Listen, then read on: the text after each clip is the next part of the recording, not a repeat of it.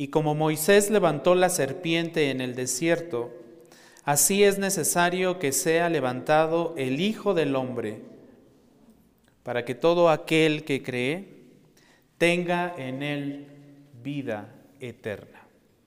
Vamos a inclinar nuestro rostro, mis hermanos, y oremos juntos una vez más al Señor.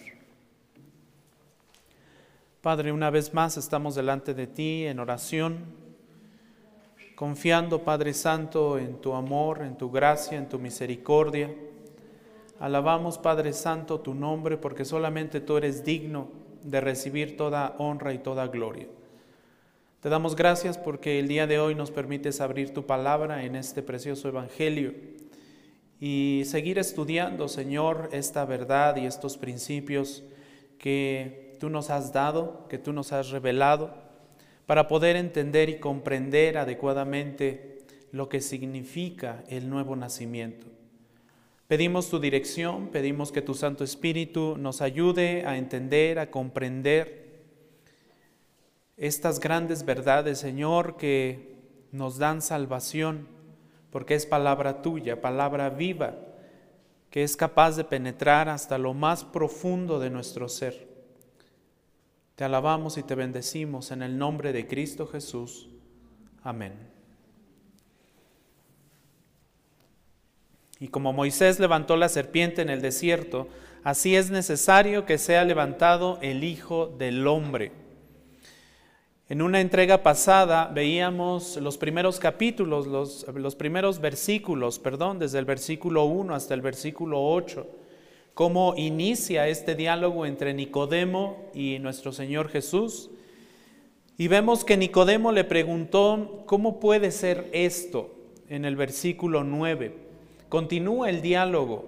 Jesús le respondió, tú eres maestro de Israel y no entiendes estas cosas. Jesús había confrontado a este fariseo con su necesidad de nacer de nuevo en los primeros ocho versículos. Nicodemo estaba desconcertado, estaba desconcertado, estaba confundido y le preguntó a Jesús, ¿cómo puede ser esto? ¿Cómo puede ser posible esto? Su pregunta debió haber sido sincera. Porque Jesús respondió con algunas de las declaraciones más amadas, más preciosas y más instructivas que jamás podamos haber leído en la palabra de Dios. Recordemos que Nicodemo se acercó a Jesús y le dijo lo que sabía.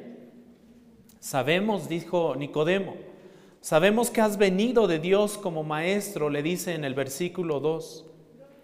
Pero Jesús lo interrumpió inmediatamente y le dijo a Nicodemo, el que no nace de nuevo no puede ver el reino de Dios. En el versículo 3. Nicodemo, mostrando inmediatamente su ignorancia, le pregunta a nuestro Señor Jesús y le dice, ¿cómo puede un hombre nacer siendo ya viejo? Entonces Jesús le, le aclaró la situación y le aclaró a qué se refería. Nuestro Señor Jesús se refería a un renacimiento espiritual y no físico. Esto llevó a la tercera pregunta de Nicodemo hacia Jesús y le dijo, bueno, entonces, ¿cómo puede ser esto? En el versículo 9 de este capítulo 3. Esto muestra que no entendió el punto de Jesús y que por más preguntas que Nicodemo lanzara a Jesús, por más preguntas que Nicodemo le hiciera a Jesús, Nicodemo no iba a ser capaz de llegar al conocimiento de la verdad, sino hasta que fuera llevado a la vida espiritual. Antes que Nicodemo pudiera recibir las respuestas de Jesús, antes que Nicodemo pudiera entender las respuestas de Jesús, antes que nosotros mismos incluso podamos entender las respuestas de Jesús, era necesario que Nicodemo experimentara aquello de lo que estaba hablando Jesús. Antes de que nosotros podamos comprender a ciencia cierta la palabra de Dios, es necesario que nosotros experimentemos aquello de lo cual Jesús está hablando, ese nuevo nacimiento. Por eso, en el verso 10 de este pasaje leemos lo siguiente. Jesús le respondió, ¿tú eres maestro de Israel y no entiendes estas cosas? En verdad te digo que hablamos lo que sabemos y damos testimonio de lo que hemos visto, pero ustedes no reciben nuestro testimonio. Si les he hablado de las cosas terrenales y no creen, entonces, ¿cómo creerán si les hablo de las celestiales? Esta respuesta de Jesús nos lleva al primer punto esta mañana de este sermón. La ignorancia de la humanidad de la verdad divina. La ignorancia de la humanidad de la verdad divina. Este es un problema que enfrentó Nicodemo, este es un problema que nosotros también enfrentamos y este es un problema que enfrenta toda la humanidad hoy en día. La incredulidad, la ignorancia. Nuestra ignorancia de las cosas divinas, nuestra ignorancia de las cosas celestiales. Jesús nos presenta dos, dos razones por las cuales la humanidad ignora la verdad divina. La primera razón que vemos en este texto es la siguiente. No tenemos acceso a las profundidades de Dios a menos que nos sean reveladas. Somos ignorantes, somos incrédulos muchas veces porque no tenemos acceso a las profundidades de Dios, a lo más profundo de Dios, de su ser, de su esencia, a menos que Él nos revele su esencia. Noten lo que dice el versículo 11. En verdad, en verdad te digo que hablamos lo que sabemos y damos testimonio de lo que hemos visto, pero ustedes no reciben nuestro testimonio. ¿Quién está hablando aquí? Jesús. Pero ya se dieron cuenta que habla en plural, ¿cierto? Habla en plural. Y nuestro Señor Jesús le dice, en verdad te digo que hablamos. Pues entonces, ¿quién más estaba con el Señor Jesús? ¿No se supone que es un diálogo entre Nicodemo y Jesús? ¿Por qué Jesús dice hablamos? ¿Quién más está con él? Exactamente. Esta es la presencia de la Trinidad. Está el Espíritu Santo está el Padre mismo y está nuestro Señor Jesucristo hablando con Nicodemo. El plural hablamos sin duda refiere a la Trinidad. Un plural muy diferente al que Nicodemo dijo, eh, el que Nicodemo usó cuando dijo sabemos en el versículo 2, al iniciar su diálogo, Nicodemo le dice a Jesús, sabemos que has venido de Dios, sabemos que eres maestro, pero él se refería a él mismo y a todos los demás integrantes de su comunidad. Jesús está diciendo, tú y tus asociados saben acerca de las cosas que ven en este mundo. Tú y todos los demás fariseos saben y entienden lo que está pasando en el mundo. Pero lo que yo y mis asociados, es decir, lo que yo, el Padre y el Espíritu Santo sabemos, se basa en lo que hemos visto en el cielo y completa nuestro Señor Jesús su argumento diciendo en el versículo 13 lo siguiente, nadie ha subido al cielo, sino aquel que bajó del cielo, es decir, el Hijo del Hombre que está en el cielo. Su punto, el punto de nuestro Señor Jesús con estas palabras es que a menos que hayamos estado en el cielo, como Él lo ha hecho, como Él ha estado, no tenemos forma de conocer las cosas celestiales por nuestra propia cuenta, por nuestra propia investigación. Hay muchos asuntos vitales que el hombre simplemente no puede conocer y a lo mejor no podrá conocer por su propio estudio. Como claramente lo dice Job en el libro de Job, en el capítulo 11, versículos 7 y 8, se nos dice lo siguiente, ¿podrás tú descubrir las profundidades de Dios? Es una pregunta para nosotros. Job 11, 7 y 8. ¿Podrás tú, hombre, descubrir las profundidades de Dios? ¿Podrás descubrir los límites del Todopoderoso? Altos son como los cielos. ¿Qué puedes tú hacer? Más profundos que el Seol. ¿Qué puedes tú saber? Está diciendo Job. Entonces, tenemos acceso limitado. No conocemos las profundidades de Dios. Por supuesto, esto no significa que no se pueda saber nada de Dios, absolutamente. De hecho, si usted lee el Salmo 8, un salmo precioso que escribió David, David nos habla acerca de mirar las estrellas, mirar hacia el cielo por la noche. Y al hacer eso nosotros veremos una demostración de la majestad de Dios. veremos lo majestuoso que es nuestro Dios. Por tanto, lo que el hombre necesita es la palabra de Dios. Necesitamos que Dios nos enseñe, necesitamos que Dios nos instruya, necesitamos que el Señor nos guíe en el conocimiento de Él, de su palabra, de su voluntad, de su mismo sacrificio. Esto es lo que nos proporciona la Biblia. Esto es lo que podemos descubrir en este precioso libro que todos tenemos en, nuestras manos. Es la revelación de parte de Dios. Y es de parte de Dios como lo dice Pedro en su segunda carta, en el capítulo 1, versículo 21, Pedro es muy claro y dice, ninguna profecía fue dada jamás por un acto de voluntad humana, sino que hombres inspirados por el Espíritu Santo hablaron, pero estos hablaron de parte de Dios, dice Pedro.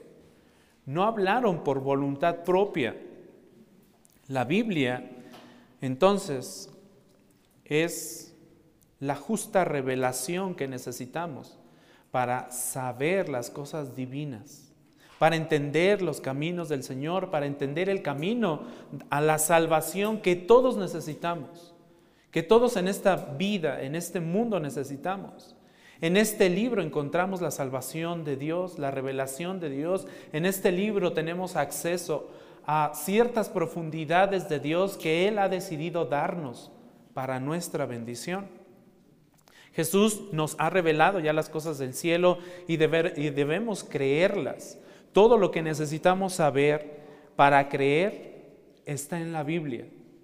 Y lo, y lo, que leemos en la Biblia nos lo dio nuestro Señor Jesús, porque Él, como dice su palabra, ha estado en el cielo, estuvo en esa tierra y ascendió una vez más al cielo. Esto fue el primero, el primero de los problemas de Nicodemo y de toda la humanidad y aún de nosotros. Nuestra falta de información, nuestra ignorancia, nuestra incredulidad, cuya solución es la enseñanza de Dios en la Biblia. No hay otra solución para conocer a Dios, no hay otra forma de conocer a Dios sino por medio de su palabra.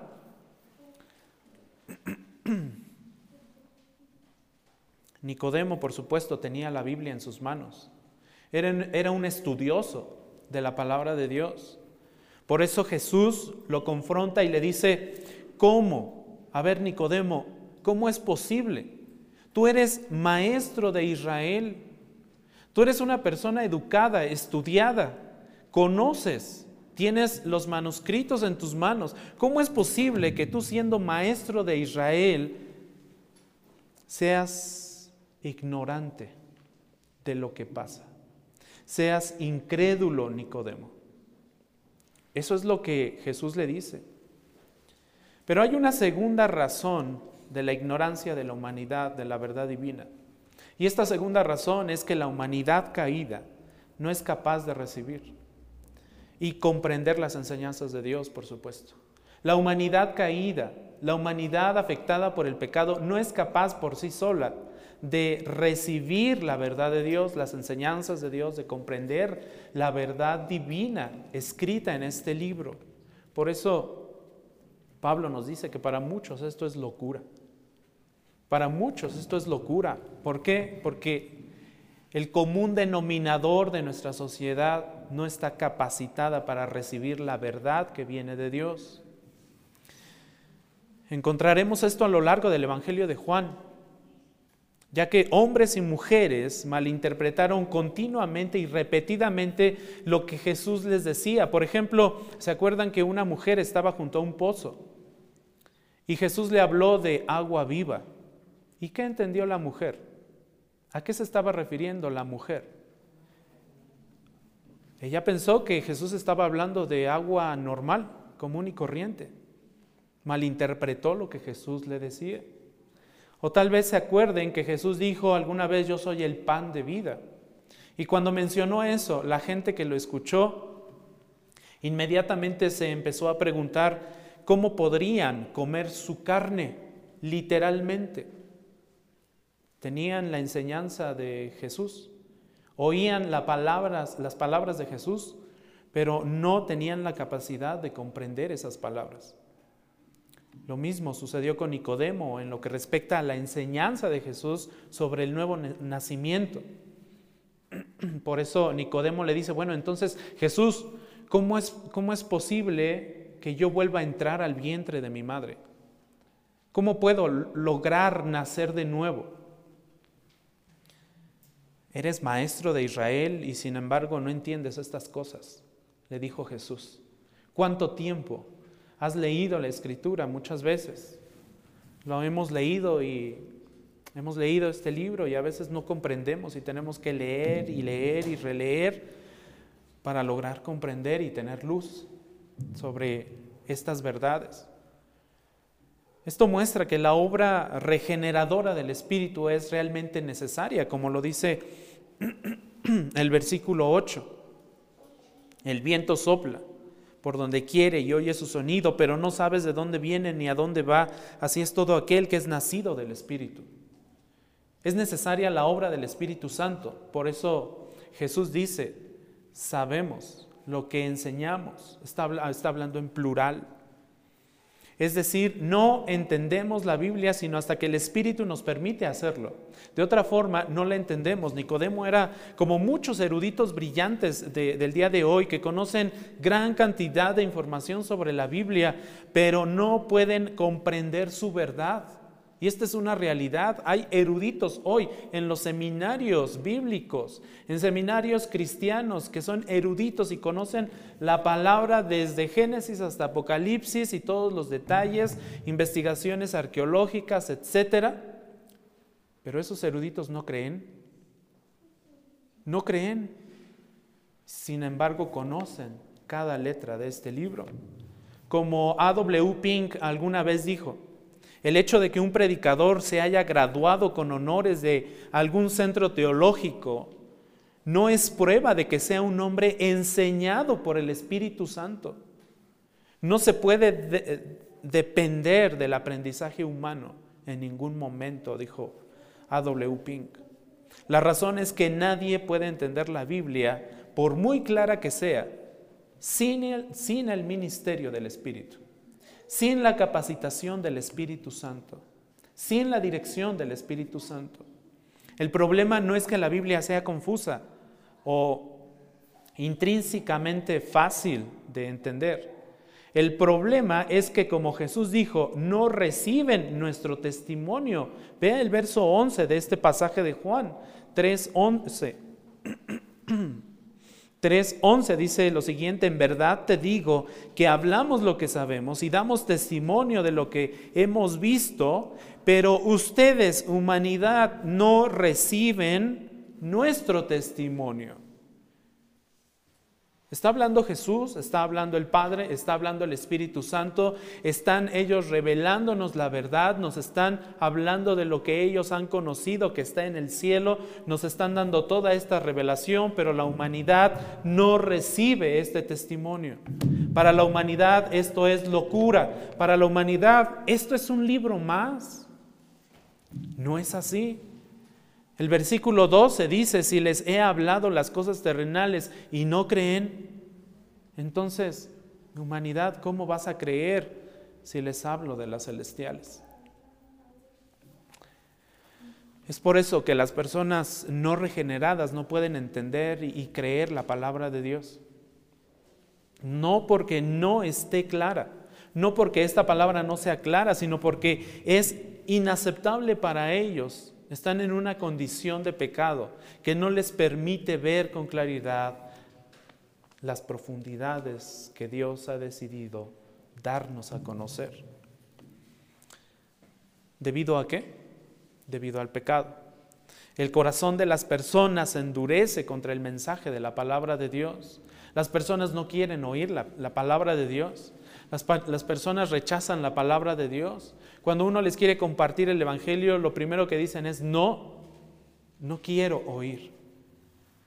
Y es por eso que no pueden comprender su verdad. Esto también nos lo dijo el apóstol Pablo en su carta a los Efesios. En el capítulo 4, versículo 18. Noten lo que Pablo dice en Efesios 4, 18. Dice Pablo, ellos tienen entenebrecido su entendimiento, están cegados. A ver, mi hermano, póngase el cubrebocas en los ojos. ¿Qué va a pasar? Ya no va a ver, ¿verdad? Ya no va a ver. Así es el pecado.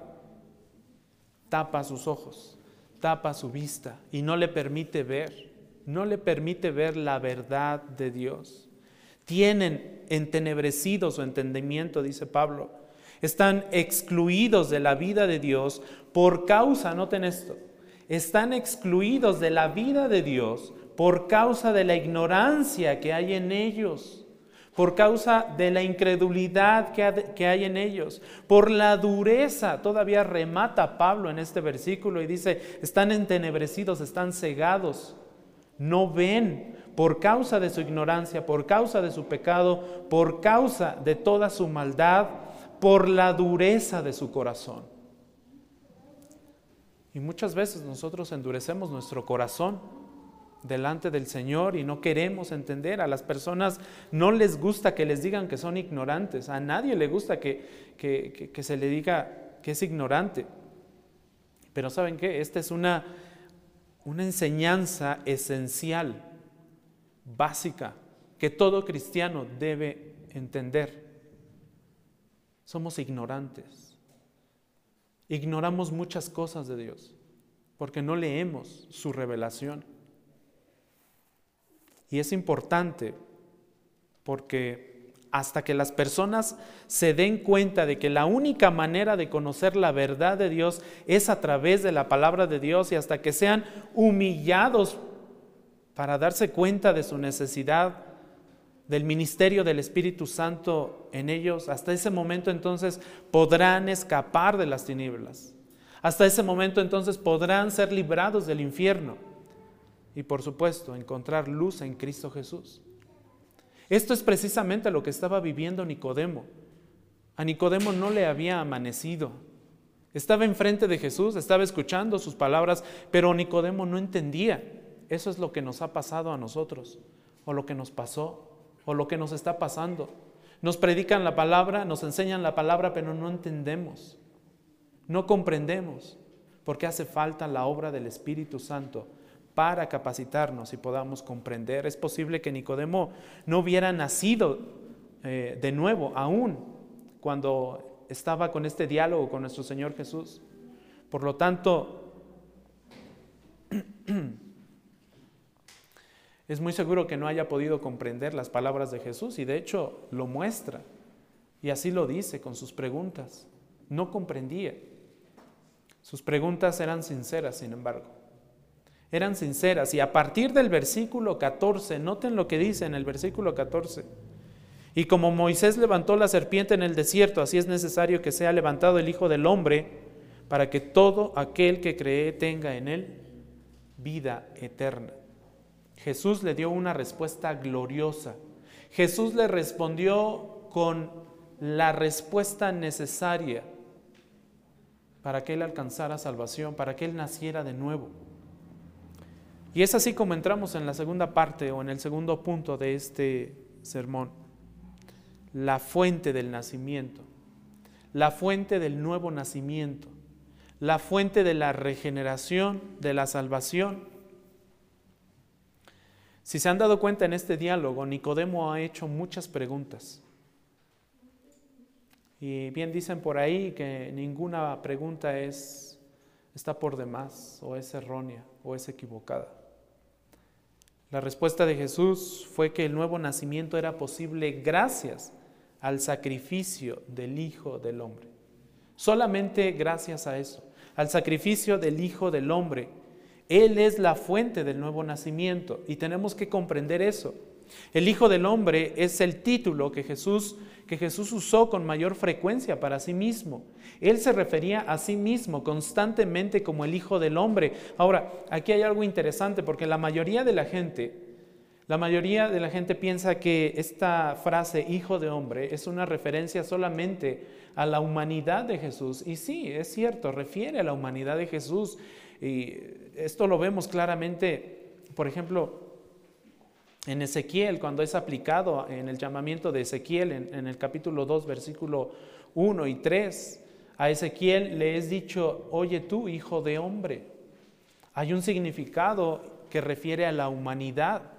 Y es cierto, pero el término también se usa de manera prominente, muy especial en una visión que se le mostró al profeta Daniel. Si usted abre su Biblia en el profeta Daniel, en el capítulo 7, versículo 13 y 14, usted va a encontrar también a este hijo de hombre, a esta frase. Pero refiriendo a nuestro Señor Jesucristo, Daniel 7, 13 y 14 dice, seguí mirando en las visiones nocturnas y en las nubes del cielo venía uno como hijo de hombre que se dirigió al anciano de días, es el Padre, y fue presentado ante él, ¿ante quién? Ante el Padre, y le fue dado dominio, le fue dado gloria, le fue dado reino, para que todos los pueblos, naciones y lenguas le sirvieran. Su dominio es un dominio eterno, que nunca pasará, y su reino uno que no será destruido. ¿A quién está refiriendo Daniel? ¿O a quién está viendo Daniel? A nuestro Señor Jesús, al Señor Jesucristo, a Cristo mismo recibiendo a este Hijo de hombre, recibiendo todo el dominio, toda la gloria y todo el reino, toda soberanía sobre la creación del Padre. Entonces, Daniel vio a Jesús, este Hijo del hombre, es también un título para el glorioso príncipe del cielo. El príncipe del cielo es nuestro Salvador. Ese que se humilló para venir a esta tierra. Ese que dejó lo que él era y tenía y disfrutaba en los cielos para venir a esta tierra a ser levantado en una cruz. Aquel que tomó forma humana y quien habiendo realizado la obra de nuestra salvación, después ascendió al cielo para recibir su reino de parte del Padre. Juan 3:14 nos dice, Moisés levantó la serpiente en el desierto y así es necesario que sea levantado el Hijo del Hombre. El nuevo nacimiento es posible entonces, dice Jesús, gracias a que fue levantado. En otras palabras, gracias a que fue sacrificado en la cruz. Y este versículo 14 nos debe recordar aquello que sucedió en la época de Moisés. En el libro de números, si usted me acompaña al libro de números, en el capítulo 21, versículos 4 al 9, se nos habla de este evento que vivió el pueblo de Israel siendo liderado por Moisés. Números 21, versículos 4 al 9. En este pasaje leemos lo siguiente.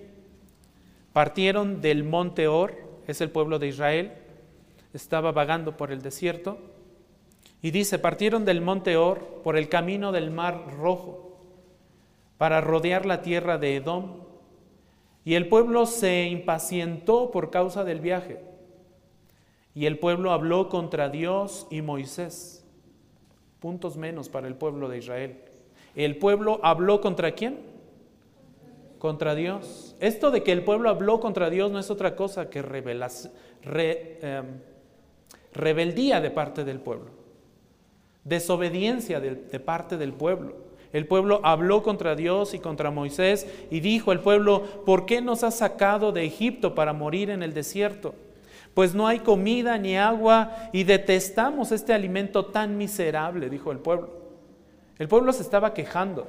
El pueblo estaba pecando contra Dios, estaba pecando contra Moisés y entonces noten lo que pasa. El Señor envió serpientes abrasadoras entre el pueblo. El Señor juzgó al pueblo. El Señor derramó su ira sobre el pueblo por quejarse, por rebelarse. Castigó al pueblo Y dice la palabra de Dios que estas serpientes mordieron al pueblo y mucha gente de Israel, ¿qué pasó? Murió, fue eliminada. Pero entonces viene el arrepentimiento del pueblo y dice, entonces el pueblo vino a Moisés y dijo, hemos, ¿hemos qué? Hemos pecado, hemos desobedecido, porque hemos hablado contra el Señor y contra ti. ¿Notan eso? El pueblo reconoció que estaban luchando contra Dios, se estaban rebelando contra Dios, contra su Dios, aquel que los había sacado de Egipto. Entonces le dicen, intercede con el Señor para que quite las serpientes de entre nosotros, Moisés, por favor. Y entonces Moisés intercedió por el pueblo y el Señor dijo a Moisés lo siguiente, hazte una serpiente abrasadora y ponla sobre un asta. Y acontecerá que cuando todo el que sea mordido la mire, vivirá. Y Moisés hizo una serpiente de bronce y la puso sobre el asta. Y sucedía que cuando una serpiente mordía a alguien y éste miraba a la serpiente de bronce, ¿qué pasaba? Vivía. Ahora, esto es muy importante, porque el pueblo de Dios, el pueblo de Israel, aprendió a creer, a tener fe en Dios a través de esto. ¿Realmente era la serpiente en el asta? lo que hacía que la gente vivía o viviera, era la fe que tenían en las palabras que Dios había dicho, en lo que Dios había dicho que sucedería. Si una serpiente te muerde, Israel, mira el asta con la serpiente que ha levantado Moisés. Y si miras, y si crees, y si lo entiendes, entonces vas a vivir. Si no crees, entonces morirás. Esa es la enseñanza y el principio de este pasaje en números. De acuerdo con Jesús, esto ya estaba simbolizando su propia misión en esta tierra. ¿Misión para qué? Misión para remediar nuestra necesidad. Así como los israelitas en este pasaje de números, nosotros hemos pecado contra Dios, iglesia.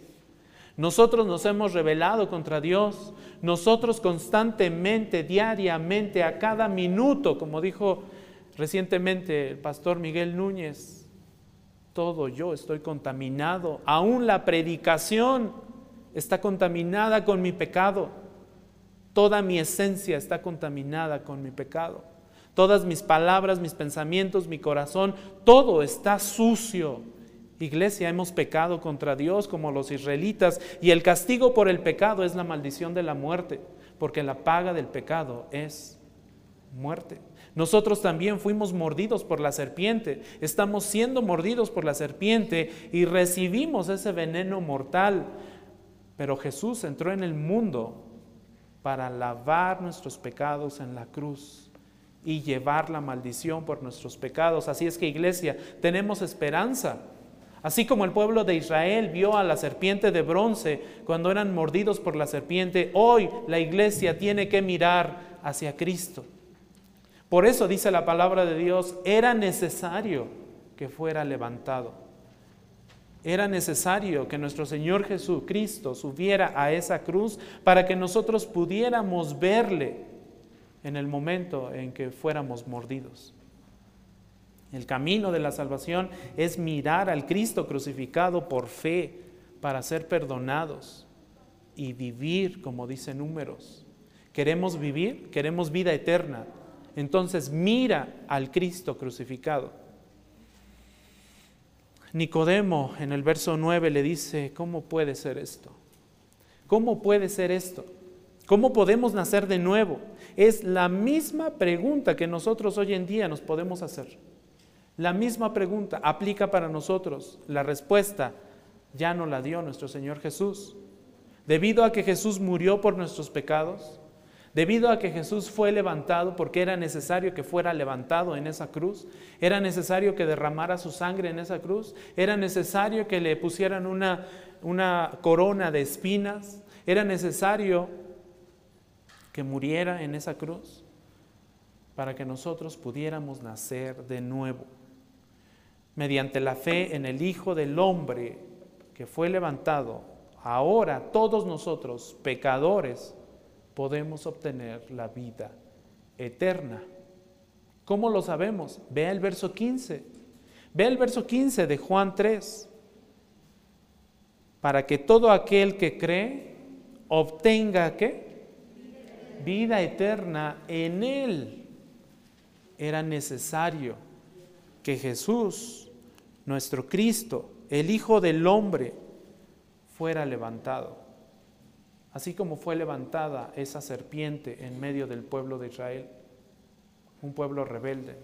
Era necesario que Cristo fuera crucificado en medio de esta humanidad para que esa humanidad pudiera verle y pudiera creer.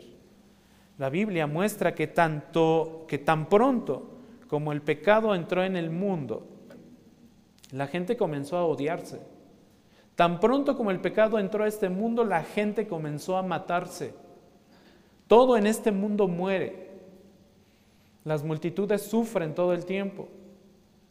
Algunas personas culpan a Dios por la tiranía de este mundo. Algunas otras personas culpan a Dios por la injusticia de este mundo. Algunos otros culpan a Dios por el sufrimiento de este mundo.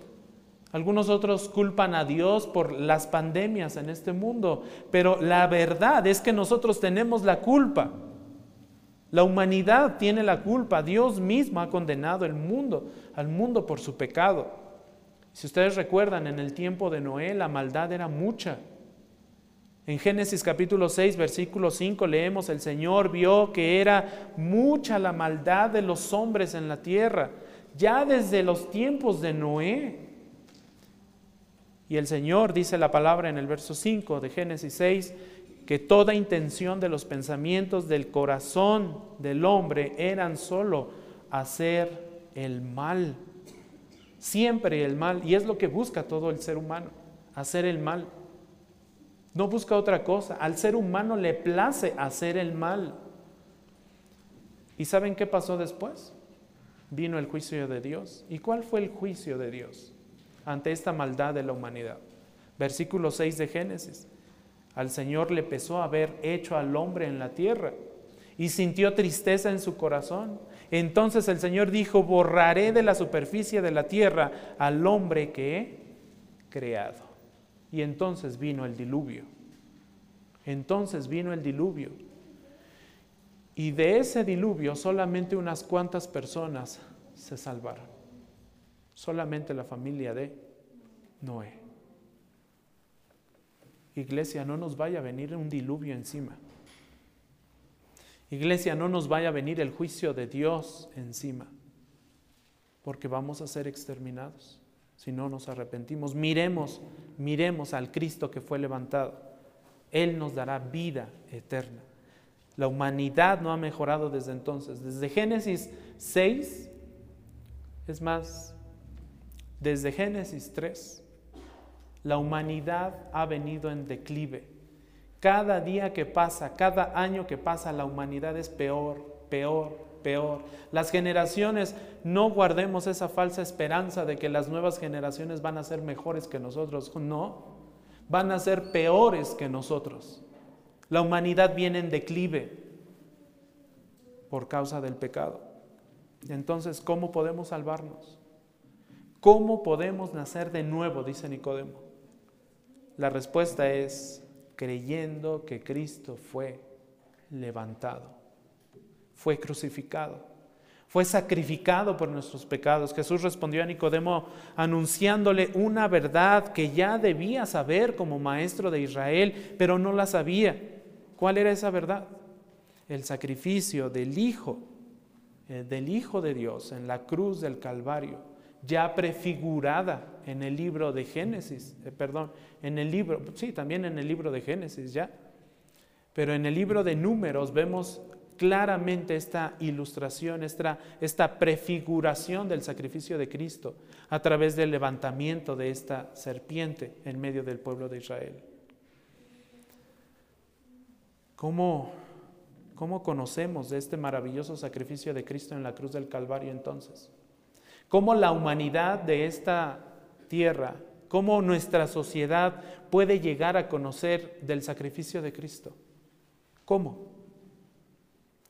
Pedro es muy claro en su primera carta cuando dice en el capítulo 1, versículo 23, noten lo que dice Pedro, pues han nacido de nuevo, no de un nacimiento corruptible, sino de una que es incorruptible, es decir, mediante la palabra de Dios que vive y permanece. Entonces, ¿cómo conoceremos del sacrificio de Cristo? ¿Cuál es el medio? Su palabra. Usted quiere conocer del sacrificio de Cristo, lea la palabra de Dios. Usted quiere ser salvo, lea la palabra de Dios.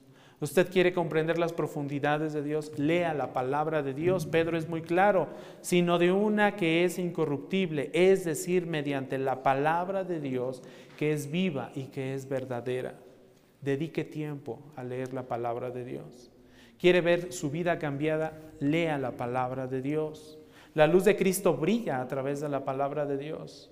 La bendición de Dios fluye a través de su palabra. Las benevolencias de Dios fluyen a través de su palabra. Sus misericordias son nuevas cada mañana gracias a su palabra. La iglesia se purifica y se santifica cada día gracias a su palabra. No hay ningún otro medio para conocer estas verdades. Si la palabra se lee, se predica, se enseña, se testifica, se habla, entonces la ignorancia de la que hablábamos en un principio quedará eliminada. La ignorancia, la incredulidad de la humanidad es eliminada a través de la verdad divina. Y así también las personas pueden llegar a nacer de nuevo. Hay mucha incredulidad aún. Juan 16, en el capítulo 16, versículo 13 y, y 14, dice, dice lo siguiente, pero cuando Él, el Espíritu de verdad venga, los guiará a toda, a toda la verdad, porque no hablará de su propia cuenta, sino que hablará todo lo que oiga y les hará saber lo que habrá de venir. Él me glorificará porque tomará de lo mío y se lo hará saber a ustedes. Es el ministerio del Espíritu Santo. Es el ministerio del Espíritu Santo revelándonos aquello que hay en el cielo para nosotros. Es la obra del Espíritu Santo. ¿Cómo puede ser esto? Dice Nicodemo. Fue una muy buena pregunta la que hizo Nicodemo. ¿Cómo puede ser esto? Y Jesús le respondió con muy buenas noticias. Es necesario que sea levantado el Hijo del Hombre. Es necesario que sea levantado el Hijo del Hombre. Ciertamente fue un sacrificio injusto, pero que nos dio justicia a nosotros, que nos revistió de justicia, que nos salvó y que nos redimió. Era necesario que Él subiera a esa cruz.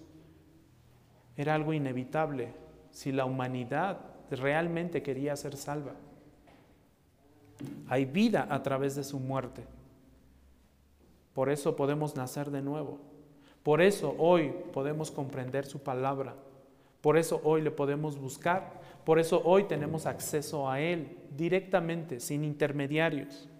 Como dice Juan en el capítulo 1, versículo 1, en el principio ya existía el verbo, ya existía la palabra, ya existía nuestro Señor Jesús y Él, el verbo, estaba con Dios. Nuestro Señor Jesús era el verbo y el verbo era Dios. Nuestro Señor Jesús es Dios mismo. Y noten lo que dice el verso 4, en Él estaba la vida y la vida era la luz de los hombres. La salvación está en Él, solamente en Él.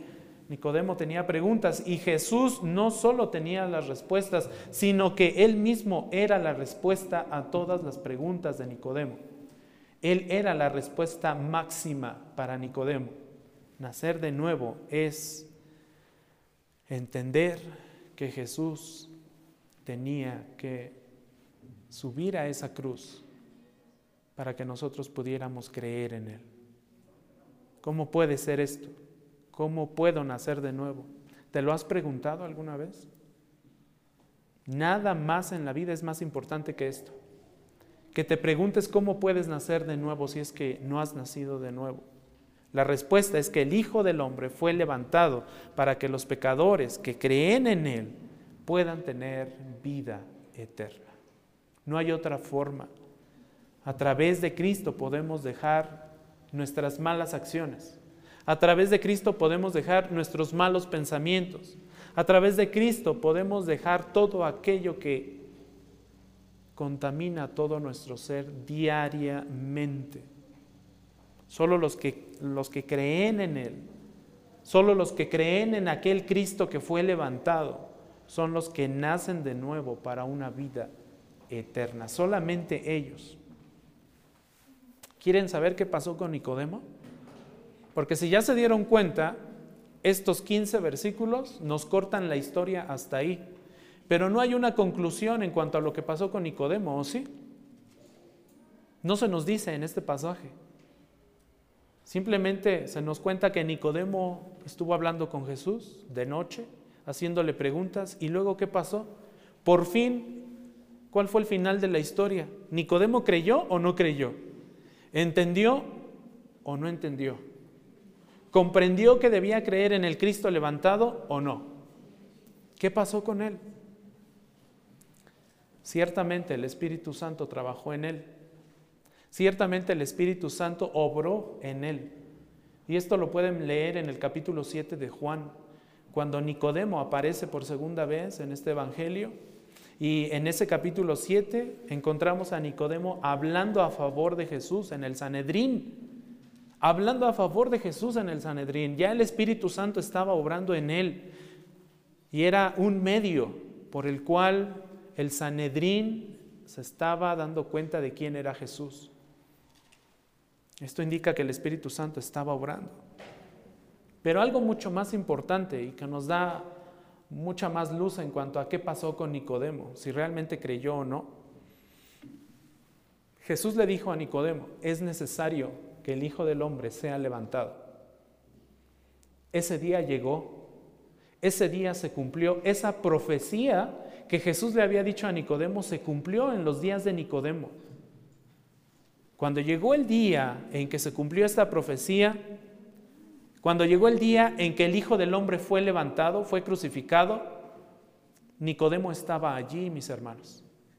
Nicodemo lo vio.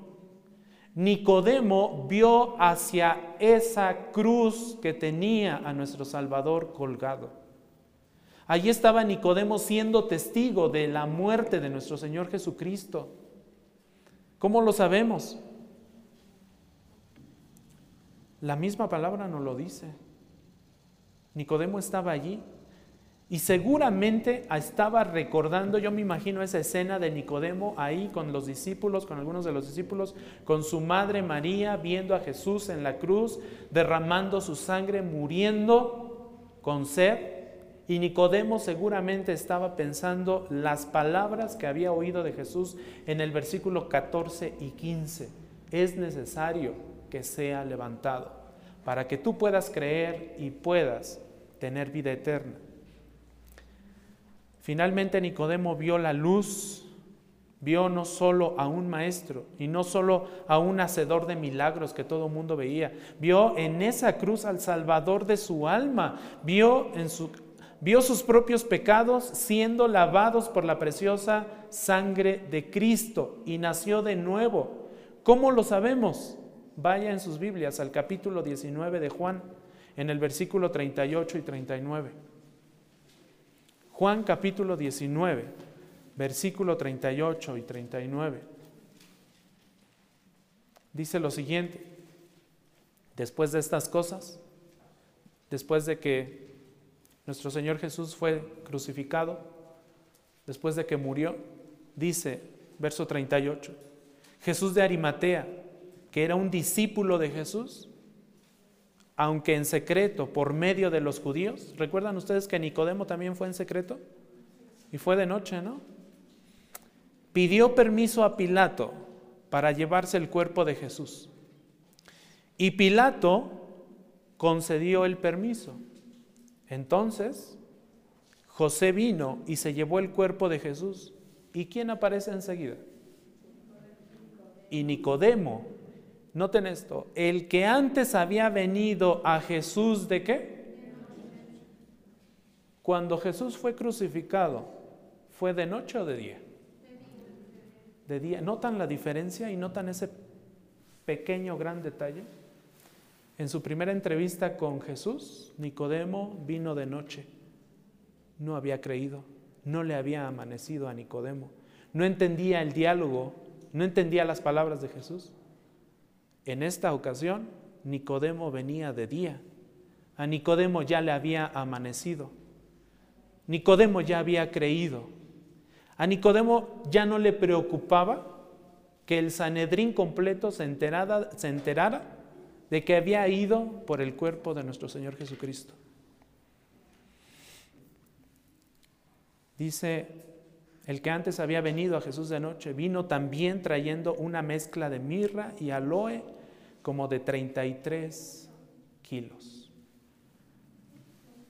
Entonces, finalmente Nicodemo se acercó a Jesús a la luz del día, identificándose públicamente con Cristo. Ya no le daba pena, ¿Y saben qué, mis hermanos? Así pasa. O como dijo nuestro Señor Jesús, así es en el verso 8 de Juan 3.